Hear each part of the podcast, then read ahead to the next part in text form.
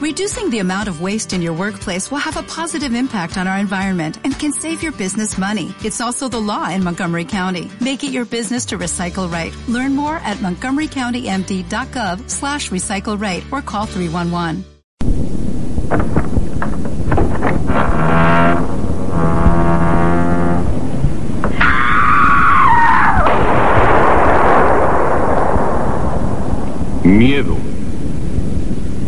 Una serie escrita y presentada por José Antonio Valverde con realizaciones dirigidas por Domingo Almendros.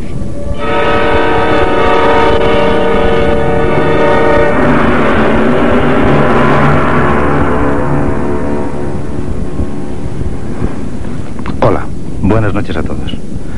Justamente, casi como declaración de principios, yo he dicho aquí que estábamos construyendo un miedo diferente, un terror diferente, sobre todo nuevo y actual.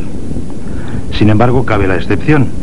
Y esta semana he querido llevaros hasta una pieza clásica, tan clásica como es el tema de la zarpa, el tema de las manos, de las partes incompletas de un cuerpo, de un cadáver, que actúan contra todas las leyes de la lógica, contra toda la racionalidad. Y sin embargo los personajes que son reales viven la angustia, el miedo y la tragedia. Los elementos que usan los autores del género, del género de terror, son siempre clásicos. No solo vampiros y hombres lobos, no siempre rayos y truenos, sino también manifestaciones del más allá. El tema de los fantasmas, por ejemplo, es muy común, está presente. Y también el tema de las alucinaciones. Guy de Maupassant fue un novelista francés que, como sabéis, nace en 1850 y muere a los 43 años, por tanto, en 1893. Se le reconoce como ahijado y discípulo de Flaubert. Sufrió ataque, un, un ataque mental que hizo necesaria su reclusión en un manicomio, donde murió cuatro años después de ser ingresado. Tiene una importante producción literaria en cuentos, pero su obra poética es la que más renombre le dio. Se dice que Maupassant escribió toda su obra con un ritmo febril, como demostrando la necesidad que sentía de escribir contrarreloj, a gran velocidad, porque algo veía tambalearse quizá en su vida. En La Orla, por ejemplo, Orla, exactamente como título, describe con una lucidez extrema las perturbaciones de la mente. Y a partir de 1889, cuando cumple los 39 años, es cuando sus obsesiones le llevan hasta la locura. Lo racional frente a lo irracional, ese es el tema. La ciencia frente a la superstición. Estos son dos elementos constantemente enfrentados en la literatura de misterio y de terror. El miedo como exponente de las inquietudes del hombre, el temor a la locura, el miedo a caer en la irrealidad, aunque en el fondo de todo subsista una inevitable irrealidad. La lógica, el pensamiento lógico, está sometido a todas las presiones del subconsciente. En La mano desollada, Maupassant viene a demostrar esta realidad, la realidad o la irrealidad de una mano que aparece y que ejecuta algo que parece irreal e imposible a la vez. Realidad y realidad, como digo, es eh, en definitiva el misterio que envuelve el relato. He guionizado con todo mimo esta historia de Maupassant con personajes actuales y en un ambiente actual y moderno, con algunas incorporaciones, naturalmente. No se trata en ningún caso de la corrección al maestro, sino de la adecuación a un medio, como es el de la radio, que tiene sus propias exigencias. Y esas exigencias a la vez dan satisfacciones, son las que nos producen pues la buena interpretación de unos actores que se meten en sus personajes y la magistral realización que, que conlleva el propio relato. La técnica, por tanto, al servicio de la literatura, de la actividad literaria. Y además para conseguir los efectos del misterio y el terror que siempre perseguimos. Sin más, vamos a entrar ya en nuestro relato. El tema, como digo, es la mano desollada y el título que le hemos puesto, La burla. Sin más, ya empezamos.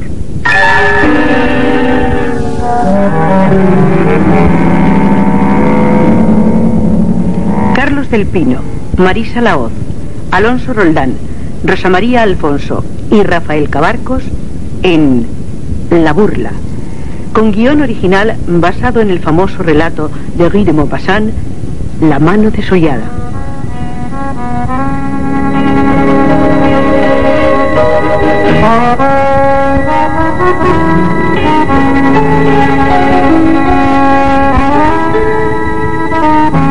Efectivamente, todos decían de él que era un buen chico, pero poco más que eso. Y a él le irritaba sobremanera.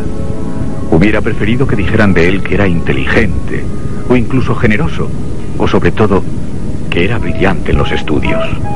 Hasta le hubiera halagado que dijeran que era simpático y entretenido. Pero si solo decían de él que era un buen chico, le parecía, además de corto, casi ofensivo. Y en cualquier caso, era una gran desconsideración, porque se sentía mucho más que simplemente eso, un buen chico.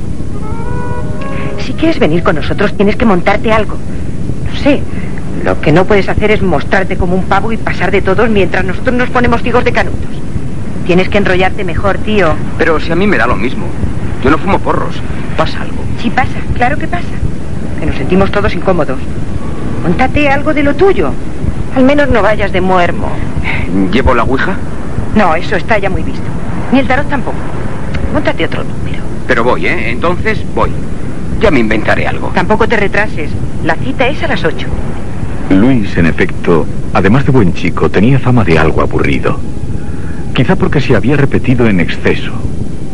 Le interesaban la parapsicología y el ocultismo, todo lo relacionado con las ciencias prohibidas, y seguramente había abusado demasiado de las experiencias paranormales o supranormales, invocando repetidamente a los espíritus, espíritus que no siempre salían al paso a echarle una mano. Pero esta vez tenía la intención de sorprender a todos. La última vez que llevó un muñeco de vudú, aunque él estaba convencido de que el juego había resultado efectivo, se burlaron de él como antes nunca se habían burlado. Sin embargo, él pudo comprobar después que tras la experiencia, el rector se quejaba de fuertes dolores en el estómago y había dejado de asistir a clase con la regularidad que siempre lo había hecho. Naturalmente, ellos lo achacaron siempre a la casualidad. Pero él estaba convencido de que todo había sido consecuencia de los juegos del vudú, con aquel extraño y esperpéntico muñeco, porque justamente habían estado pinchando no otra zona del cuerpo, sino su estómago. Pero ahora no podía repetir aquello. Estaba decidido. Sorprendería. Se había propuesto conseguir aquella prenda, aquel objeto incluso podía resultar grotesco o repulsivo, pero que no dejaba de ser excitante y atrevido. Sin duda, sorprendería a todos.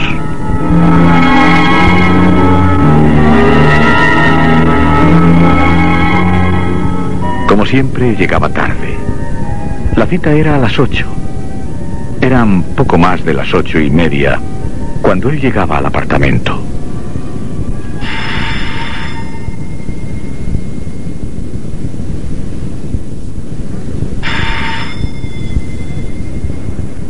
Abre, ¿qué es Luis? No le abras. Déjame que espere, por peñazo. Hemos dicho a las ocho. Venga, abridle, no seáis pesados. No le abráis. Vamos a callarnos, que piense que no estamos y a ver cómo acaba reaccionando. Pero si ya nos ha oído. Venga, ¿le abre alguien o voy yo?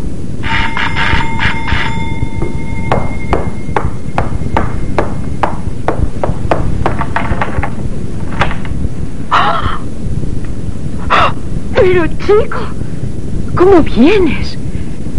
¿Qué te ha sucedido? Pasa.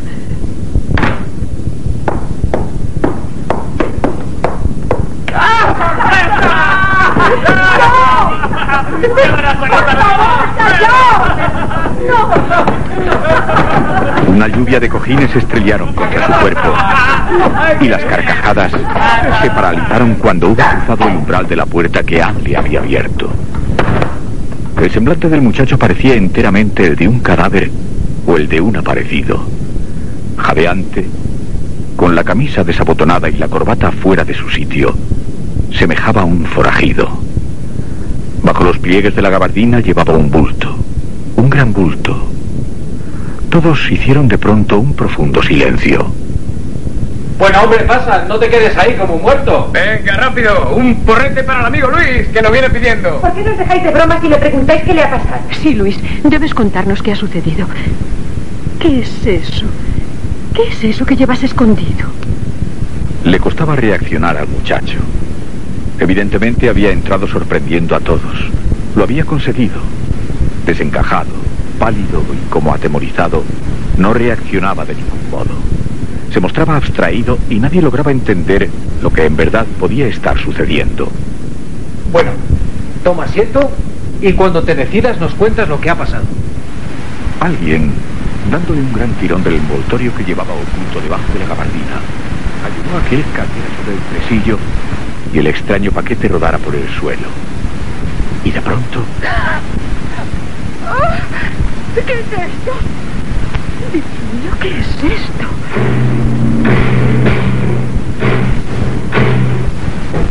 nauseabundo y patético, del misterioso paquete, casi desprendido, había brotado algo repugnante. Una mano velluda y ennegrecida. Una mano como la de un gigante de dimensiones exageradas que mostraba los dedos crispados como una amenaza. Capaz de crear un espectáculo tétrico y repulsivo. Luis seguía ausente y jadeante, colaborando al espanto sin moverse del sitio donde había caído, absorto y abatido. Pero bueno, este tío está loco. ¿Pero qué, qué nos has traído? Déjale, pobrecillo. Él solo quería agradarnos, sorprendernos. Pero algo ha debido sucederle en el camino. ¿Por qué no nos dices qué te ha pasado? El muy chalado se ha ido al cementerio, seguro, y nos ha traído este repelente obsequio. ¿Pero a quién se le ocurre? No es eso. Fui yo. Yo le pedí que nos sorprendiera con algo. Pues nos ha sorprendido. Vaya si nos ha sorprendido. Pero ¿por qué no le dais algo? Tendrá que reponerse. Viene descompuesto. Luis, Luis, ¿por qué no nos dices lo que ha pasado? Anda, tómate este whisky primero. Ha sido tremendo. No podéis imaginaros. Claro. ¿A quién se le ocurre ir a robar manos al cementerio? ¿Queréis dejar que se explique? Venga, hombre, cuéntate de una vez lo que ha pasado. No podéis imaginarlo. La he robado. Profanando tumbas, lo que yo he dicho. ¿No lo habrás cogido de la sala de anatomía? O del depósito. Dejadle un momento. Ya está reaccionando. Miradla. Mirad bien la mano. Pero si está disecada. Esta mano no viene ni del cementerio ni del depósito. Comprobad si se mueve. ¿Cómo va a moverse esto? Ya no sirve ni como aldaba de vieja mansión o de castillo. No os burléis. Os lo ruego. Pero bueno, chico, ¿quieres explicarte? La he robado. Pero, ¿sabéis que ha estado a punto de asesinarme? Venga, Luis, deja ya de tomarnos el pelo. Pero ¿por qué no dejáis que se explique primero? Yo diría que es la mano de un herrero. No, no, no. Es la mano de un asesino. Mejor, la mano de un verdugo. Es la mano de un verdugo. Por unos momentos continuaron las bromas. La repulsiva mano pasó cruzando el aire de unos a otros hasta que la recogió. El personaje que más se había impresionado.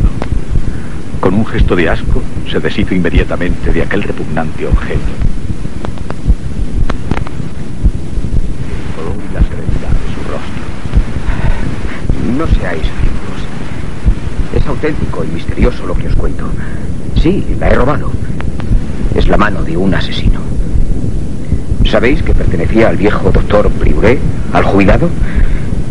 Vengo ahora mismo de su casa. La he robado. Hacía tiempo que lo venía tramando. Y hoy, por fin, lo he hecho. Pero bueno, tú eres un macabro. Era una obsesión que tenía desde hacía más de dos años, desde que la descubrí en su despacho. Sobre todo desde que supe la verdadera historia de la mano. Recobrando la tranquilidad y la calma, incluso recuperando parte del color de su semblante, Luis fue relatando la historia de aquella horripilante mano que tanto le había impresionado. Pertenecía, al parecer, a un famoso asesino ajusticiado a principios del siglo XIX y del cual se repartieron brutalmente sus miembros en una escena truculenta y burlesca que la justicia no pudo impedir entonces. Y por extrañas razones la mano había ido a parar a poder de un viejo nigromante que finalmente había comerciado con ella, hasta que, no se sabía de qué forma, esta acabó siendo propiedad del profesor Priuré, el viejo Priuré, quien durante más de 30 años había estado dando clases de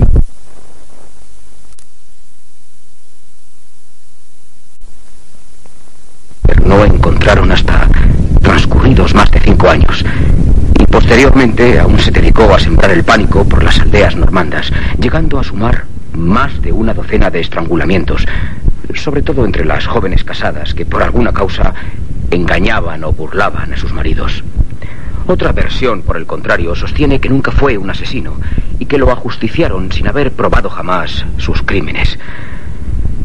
El hecho cierto es que pertenecía al viejo Priuré y yo le tenía echado el ojo. Claro, quería sorprendernos.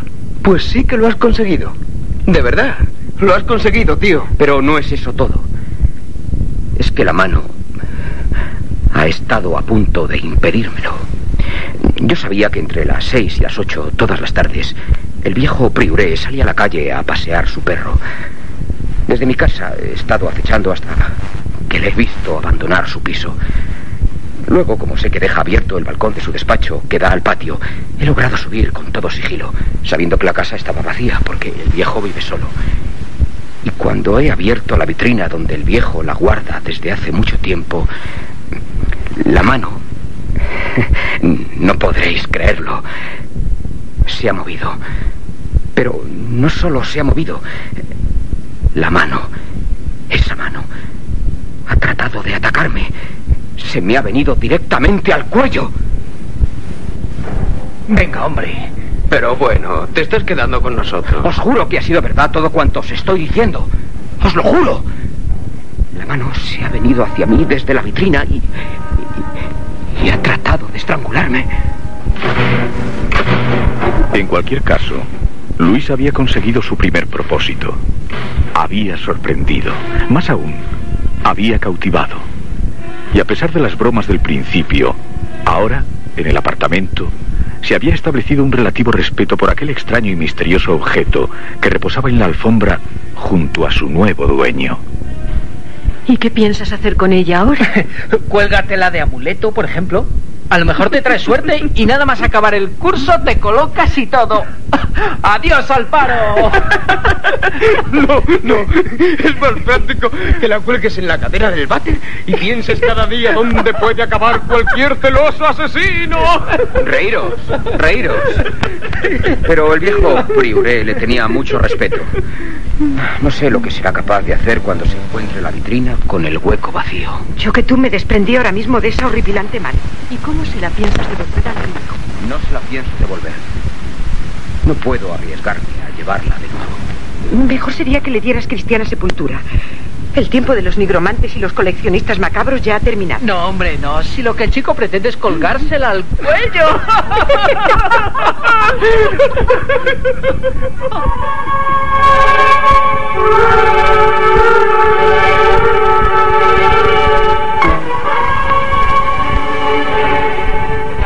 El alcohol y el canuto fueron subiendo el ambiente de tono. El grupo de estudiantes de último curso de medicina de la Sorbona había descubierto la calidad de estas reuniones, seguramente ante la pobre expectativa que ofrecía su futuro. Aunque el tono de la conversación fue subiendo y volvieron de nuevo las bromas y burlas sobre aquel apéndice nauseabundo, negruzco y peludo, de dedos ligeramente achatados y uñas endurecidas como las de cualquier pezuña de cuadrúpedo, la mano crispada reposaba en el suelo. Bueno, escuchad, si lo queréis, yo propongo un brindis por Luis. Porque nos lo ha hecho pasar muy cachondo. ¿Eh? ¿Se lo ha montado bien el tío o no? ¿Eh? Yo propongo un brindis por la mano. No, mejor por su dueño. Por el asesino. Sois incorregibles. No sentís ningún respeto. ¿Respeto? ¿Por un asesino? ¿O por un viladrón como este, que nos la ha traído? venga, venga. Yo propongo ese brindis. ¿Quién me sigue? Si es verdad lo que nos ha contado, yo brindo por la posible visita de su antiguo dueño. Eso, eso. Que venga, que venga, que venga a recuperar su mano, a exigir justicia. ¿A qué es macabro? A ti, viejo Samuel, te conjuramos. Si esta mano te pertenece, con ella aquí te esperamos.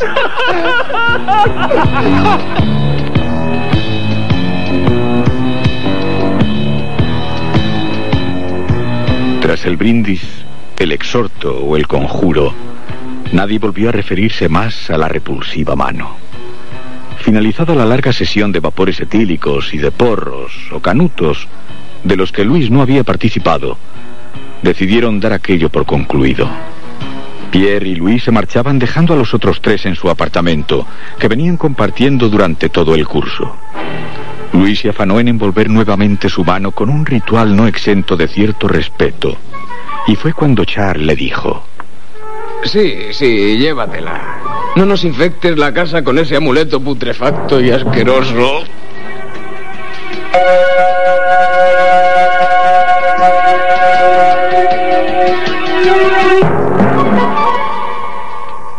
La primera en percibir una sensación de angustia, de inquietud o de miedo fue Anne. Justamente en el momento en que preparaba en la cocina unas hierbas para el pobre Charles, que no había conseguido pegar un ojo, pagando así los efectos de una fuerte borrachera que le tuvo recorriendo toda la noche la distancia entre la cama y el cuarto de baño. Había escuchado bien. Era un avance del primer informativo. Y tras escucharlo, había interrumpido de golpe lo que estaba haciendo. Un profesor jubilado ha sido hallado muerto en extrañas circunstancias en su propio domicilio. Ampliaremos esta noticia a lo largo de nuestro diario hablado. Charles, Charles, Brigitte. Algo extraño ha sucedido. Poned atención un momento, poned atención. Sobresaltados por los gritos, acudieron a la cocina junto a Anne, que ahora tenía el receptor de radio en las manos. La locutora seguía ofreciendo a buen ritmo los titulares de avance, cuando de pronto captó su atención de nuevo. A primeras horas de esta mañana fue hallado muerto en su propio domicilio el eminente profesor Jean-Paul Priuret, antiguo rector de la Facultad de Medicina y jubilado de su cátedra de anatomía desde hace poco más de dos años. Hasta el momento no se han podido establecer las verdaderas causas de su muerte. El anciano profesor presentaba en su cuello huellas de un posible estrangulamiento, pero más parecía efecto de cinco garfios que la presión de una mano. Sin embargo, según el forense, su muerte no se ha producido por asfixia ni estrangulamiento, sino por una paralización coronaria provocada al parecer por miedo. Las versiones de la policía señalan que el aspecto del insigne profesor, cuyo cadáver fue descubierto por la asistenta al ir a servirle el desayuno, presentaba un cuadro terrorífico. Sus dedos aparecían crispados a pocos centímetros de su cuello y sus pupilas desmesuradamente abiertas como si estuviera aún siendo testigo de un espectáculo horripilante y macabro. Según declaraciones de la propia sirvienta y también de la policía, en la habitación no parecían advertirse señales de lucha. Asimismo, se descarta a estas horas el móvil del robo. Pasamos a la información internacional. Según fuentes del Pentágono. ¿Os dais cuenta de lo que ha sucedido? Es el viejo Priure, el dueño de la mano. Ha sido la mano. Ha sido la mano. ¿Pero qué dices? ¿Estar loca? ¿Qué tiene que ver la mano? Lo ha dicho bien claro. Dicho por una paralización coronaria. Sí, pero antes dijo que pudo ser por estrangulamiento y por efecto de cinco garfios. Hay que llamar a Luis corriendo. Hay que saber dónde tiene la mano. En silencio, ahora cada uno hacían sus propias conjeturas, evitando el riesgo de emitir un juicio precipitado. El hecho era bien concreto. Un anciano profesor había sido estrangulado por un objeto extraño, inhumano, y ellos sabían dónde estaba o quién tenía ese objeto. Vaya, está comunicando. No habrá hecho ninguna tontería este muchacho. ¿Cómo se te ocurre ni pensarlo siquiera? Pero bueno, ¿queréis marcar otra vez a ver qué está pasando?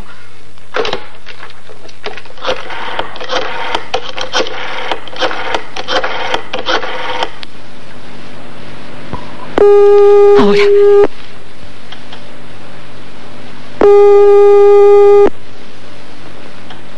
Luis, oye, oye, Ya me he enterado. Acaba de llamarme Pierre para contármelo. ¿y qué tienes que decir a ello? Nada. Pero, ¿tienes tú la mano? Claro que tengo yo la mano. No, ha- no habrás hecho nada extraño, Ah, ¿verdad? por favor, ¿qué estás pensando? Quita, déjame, déjame a mí el teléfono. Oye, Luis, eh, ¿tú has entendido bien lo que ha pasado? Pues claro. ¿Y tú no te has desprendido de la mano? ¿La tienes contigo? Naturalmente que la tengo conmigo. ¿Dónde la tienes? En el cajón de un armario. ¿Seguro? Compruébalo. Anda, compruébalo ahora mismo. Estás loco. Anda, compruébalo ahora mismo.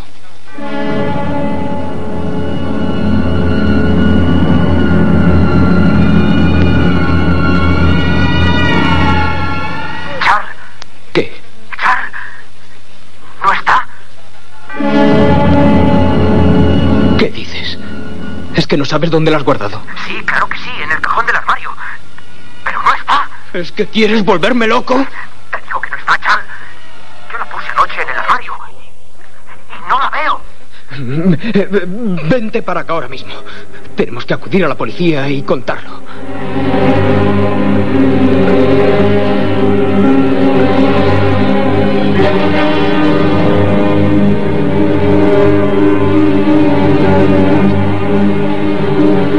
Se dieron cita todos en el apartamento. Pierre, lo mismo que Luis, también apareció desconcertado y pálido. Nadie pensó que se tratara de una broma aquello. Era todo muy serio, demasiado serio. El viejo profesor, en cualquier caso, había muerto, y uno de ellos, la tarde anterior, había entrado en su despacho robando una pieza que el catedrático tenía en gran aprecio. Yo no voy a la policía. ¿Qué quieres que yo diga?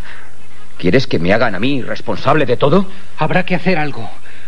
No podemos quedarnos como si nada hubiera sucedido. Y la mano tendrá que aparecer. Vamos, digo yo. A lo mejor estamos exagerando el caso.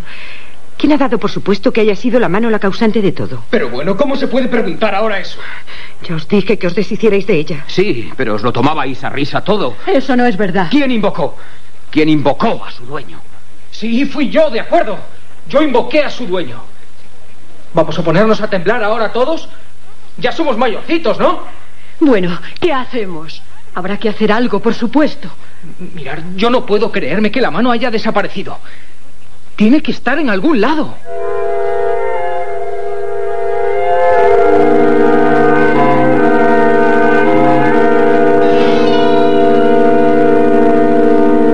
El día entero transcurrió en esas disquisiciones.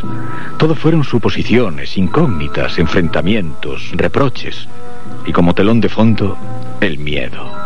Sin embargo, aún no había sucedido lo más increíble, lo más terrorífico.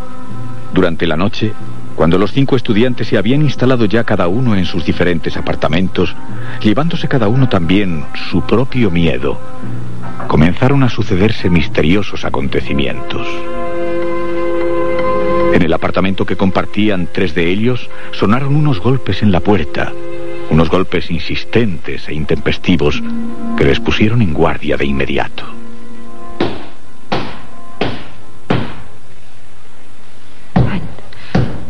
Ann, ¿has oído? Sí, creí que estabas durmiendo. Es en la puerta donde están llamando. ¿Qué pasa? ¿Estáis escuchando? Están llamando a la puerta. ¿Será Luis? ¿Y por qué no usa el timbre como todo el mundo?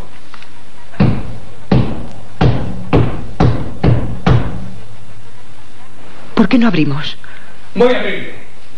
Este tío tiene el miedo metido en su cuerpo. ¿Qué pa... ¿Quién es? Nadie. Charles. ¿Quién es? Aquí no hay nadie. Por Dios, por Dios, cierra, cierra corriendo. Pero bueno, ¿es que alguien quiere tomarnos el pelo? No, Charles. Es la mano. Se está vengando de nosotros. ¿Qué dices? ¿Cómo puedes decir eso? Es igual, sea quien sea, debemos tener todo muy bien cerrado.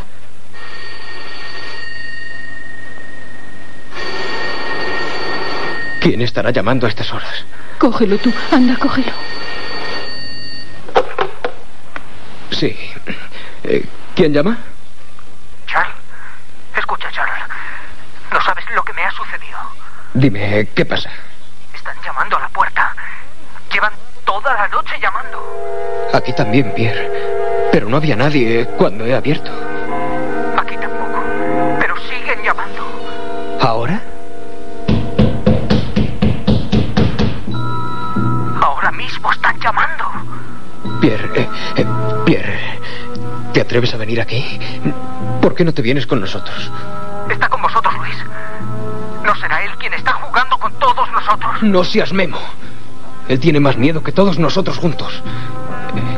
Vente para acá con él. Mientras yo le voy llamando.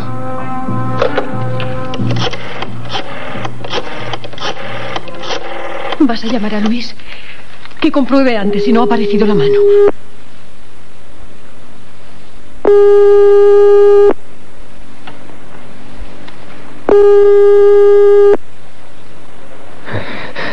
No lo coge. Durmiendo como un ceporro. Insiste. Tendrá que oírlo. ¿Habrá salido?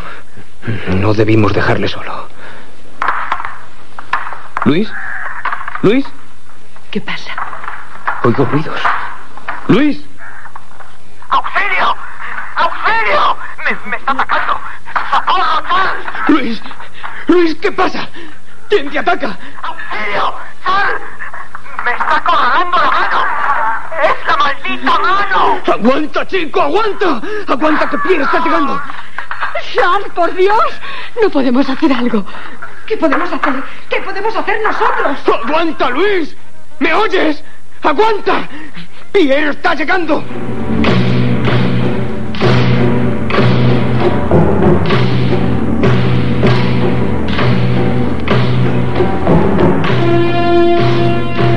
Sobra decir que los minutos se hicieron eternos. En aquel cuarto, seguramente en el dormitorio, estaba teniendo lugar una lucha a muerte, una lucha entre una mano horripilante, cruel, misteriosa y un pobre muchacho asustado. Era un fenómeno alucinante, increíble para cualquiera que tuviera en su sitio los cinco sentidos. Sí, te escucho. ¿Estás ahí, Pierre? ¿Ya has llegado? Ha sido terrible. Nadie puede imaginarlo. Ha estado a punto de estrangularle. Yo lo he visto. ¿Y ahora qué pasa? ¿Qué ha sucedido? Ha sido providencial mi llegada. He entrado justo a tiempo. Estaba a punto de estrangularlo. ¿Y ahora? ¿Cómo está Luis? Ahora está más tranquilo. Hemos conseguido dominarla. Hemos controlado la mano. ¿Estaba entonces ahí? ¿En su apartamento? Sí. Dice que no sabe cómo ha regresado. Escuchad. Debéis venir para acá. Hemos de estar todos juntos.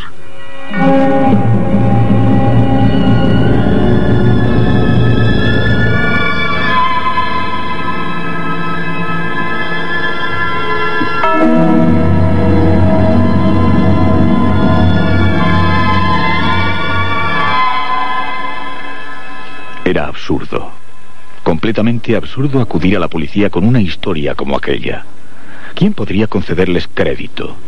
Una mano. ¿Cómo una mano, por horripilante que fuera, y fuese quien fuese su propietario, iba a atacar de ese modo a la gente, con intenciones de estrangularlos? Solamente ellos tenían la certeza de lo que aquella repugnante mano ya había hecho.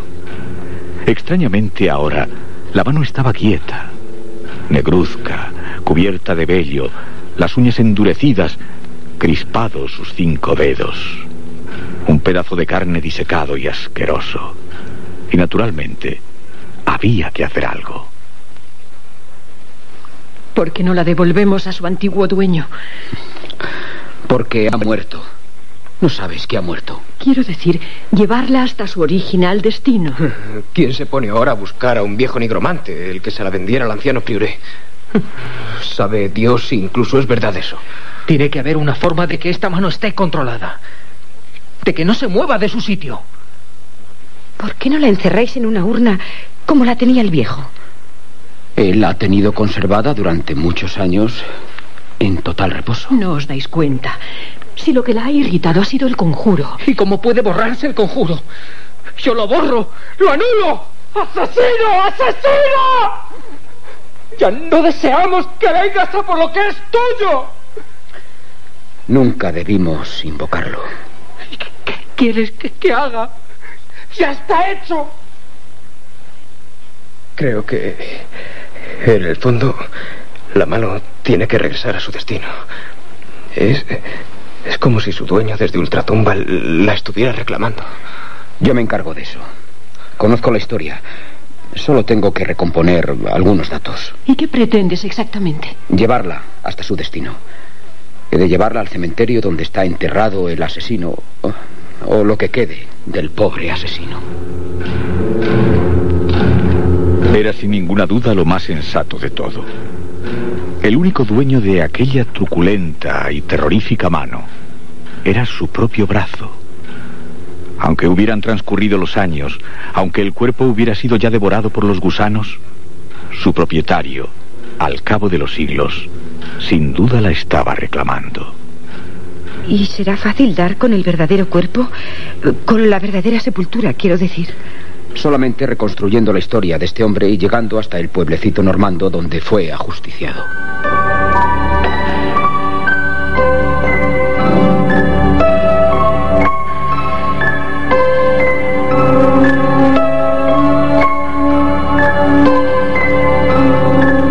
Durante los días que siguieron a aquellos insólitos acontecimientos, Luis se transformó por completo.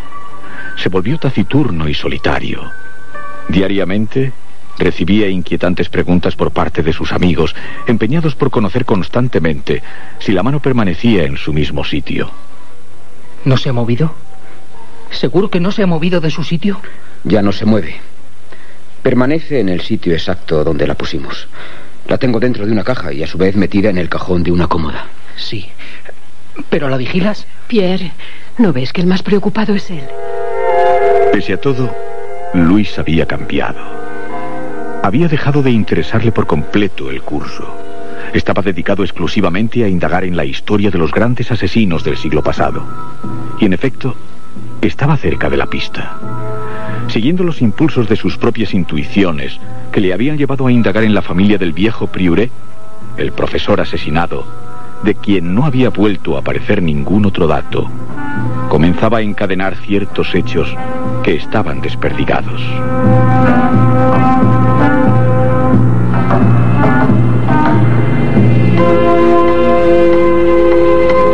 Un día, reunido con todos, Luis se mostraba entusiasmado. Ya lo tengo. Ya lo tengo. Luis, ¿no nos contarás algo aún más macabro? No. Ya tengo los datos que me sitúan ante el asesino. El viejo Priuré era natural de un pequeño pueblo normando llamado exactamente Saint-Jean de Pluy-Château. Y fue su padre, el padre de Priuré, el juez que mandó a la guillotina al tal Samuel. Parece incluso que nunca pudo probarse que el ajusticiado fuera un asesino. Más bien puede suponerse que hubo extrañas rencillas entre el condenado y el propio juez. ¿Y eso a dónde te lleva? Sí, Luis, te estás obsesionando con esta historia. Estás enloqueciendo. Lo que tienes que hacer es devolverla de una vez a su lugar de origen si ya conoces el pueblo. Eso es lo que quiero deciros. Ya tengo todo dispuesto. Por fin, devuelvo la mano a su punto de destino.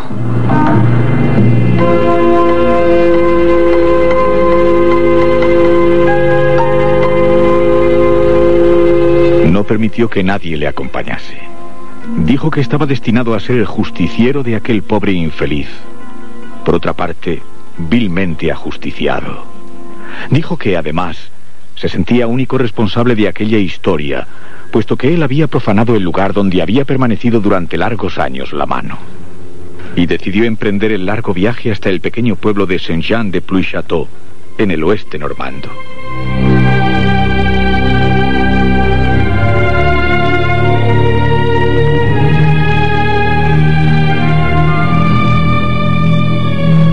Después de su marcha, los amigos recibieron la primera carta. Una carta escrita con caracteres nerviosos que hacía difícil su lectura en cualquier caso. Apasionante. Estoy alucinado porque esto es verdaderamente apasionante. He localizado al personaje. Sin embargo, tengo la certeza de que nunca fue enterrado. Lo descuartizaron con el consentimiento del juez y luego sus restos fueron lapidados. creo que puedo llevar a buen fin toda esta historia.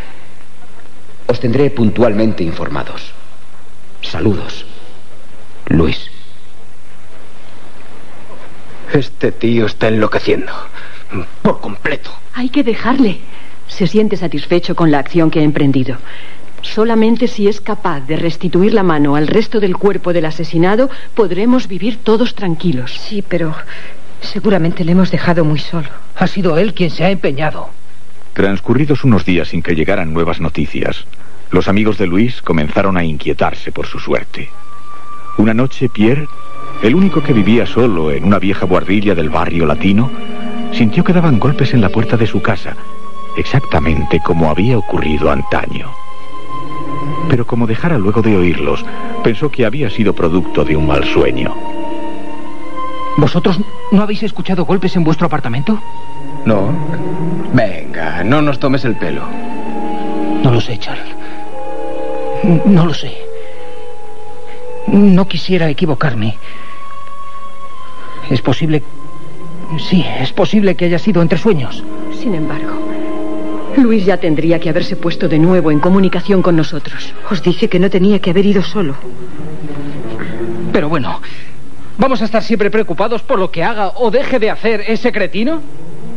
Esa noche de nuevo, los golpes sonaron con más persistencia que nunca en el viejo apartamento donde vivían los tres amigos juntos. Charles. Charles. Están llamando a la puerta. Por favor, por favor. Vamos a controlar el miedo. No tiene por qué repetirse lo mismo. Ya, ya no guardamos la mano. Ni hemos invocado. No abras, Charles. Por favor, no abras. Hay que abrir. Hay que afrontarlo. Tanto si es humano como infrahumano. Nadie. Allí no había nadie. Y sin embargo los golpes habían sonado. Habían sido reales. Algo contundente, fuerte, había golpeado insistentemente sobre la puerta. Pierre, hay que llamar a Pierre. ¿No volverá a suceder lo que ya estuvo a punto de ocurrir en otro momento? Fue Pierre quien invocó. ¿Os acordáis? Fue Pierre.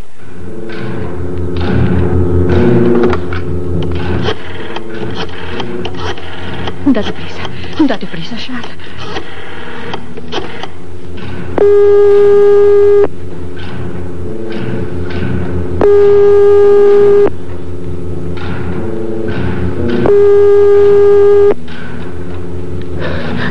No lo coge. ¿Por qué no lo coges, Charles? No lo sé, no me pongas nervioso. Sigue insistiendo. Ya lo tenía que haber cogido. Vámonos. Vámonos a su casa ahora mismo.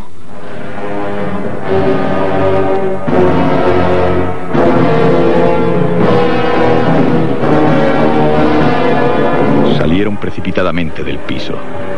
Estaban a más de 30 minutos de la guardilla de Pierre, su amigo. Ese fue exactamente el tiempo que tardaron. Estuvieron llamando al timbre con desesperación. Nadie contestaba. Nadie salió a abrir. Por lo que finalmente decidieron dar cuenta en la gendarmería. Los agentes no daban crédito a la extraña historia que estaban escuchando. Sin embargo, ante la seria insistencia, dos agentes les acompañaron hasta el piso, el último piso de un viejo edificio en el centro del barrio latino. Cuando consiguieron penetrar en el pequeño recinto, nadie pudo reprimir el grito de espanto.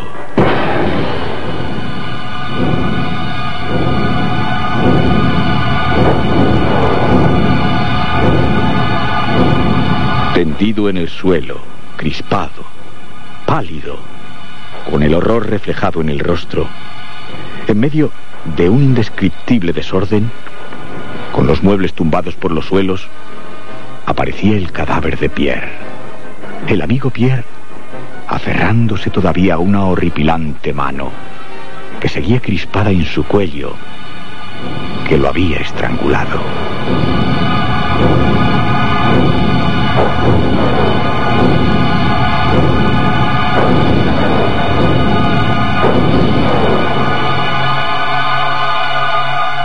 Pero no están diciendo que la mano la tiene el otro individuo.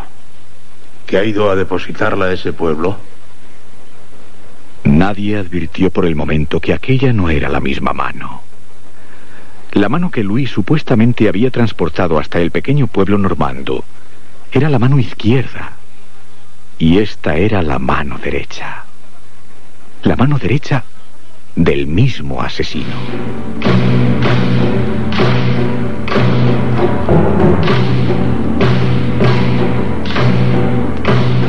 A la mañana siguiente, cuando los jóvenes acompañaron a los gendarmes al piso donde vivía Luis, que ahora permanecía vacío, la sorpresa fue aún más grande, porque efectivamente, allí, dentro de la cómoda, en un cajón interior, estaba la caja donde reposaba, aún inmóvil, tranquila, la mano izquierda de aquel asesino.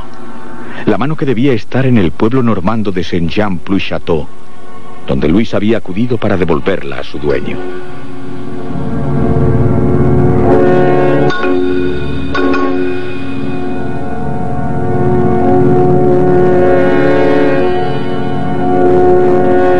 De Luis, sin embargo, pese a las pesquisas, pese al rastreo que durante días y días hicieron por los alrededores del pequeño pueblo normando, nunca más supieron.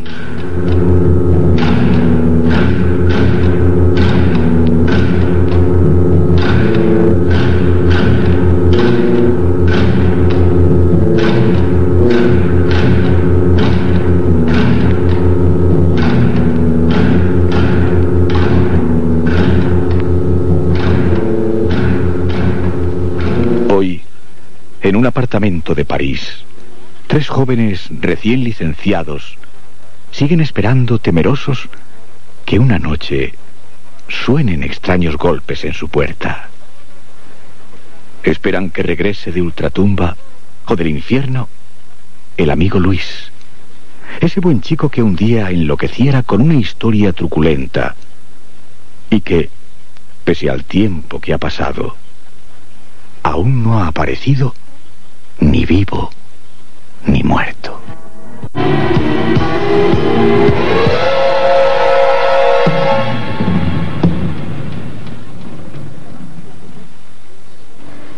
Acabamos de ofrecerles, dentro del espacio Miedo, La Burla, basado en el famoso relato de Guy de Maupassant, La mano desollada. Dirección de la serie y guion José Antonio Valverde. Han sido sus intérpretes Carlos del Pino, Marisa Laoz, Alonso Roldán, Rosa María Alfonso, Rafael Cabarcos y Enrique Rincón. Narrador Luis Alonso Carrasco. Con la voz de la redactora de los servicios informativos, Paloma Cañada. El control del sonido y su registro ha estado a cargo de Armando Multedo y Adolfo Abarca. Los efectos especiales, Juan José Rubio, Bernardo Domingo y Joaquín Úbeda. Y el montaje musical, Pilar de la Peña. Dirección y realización, Domingo Almendros.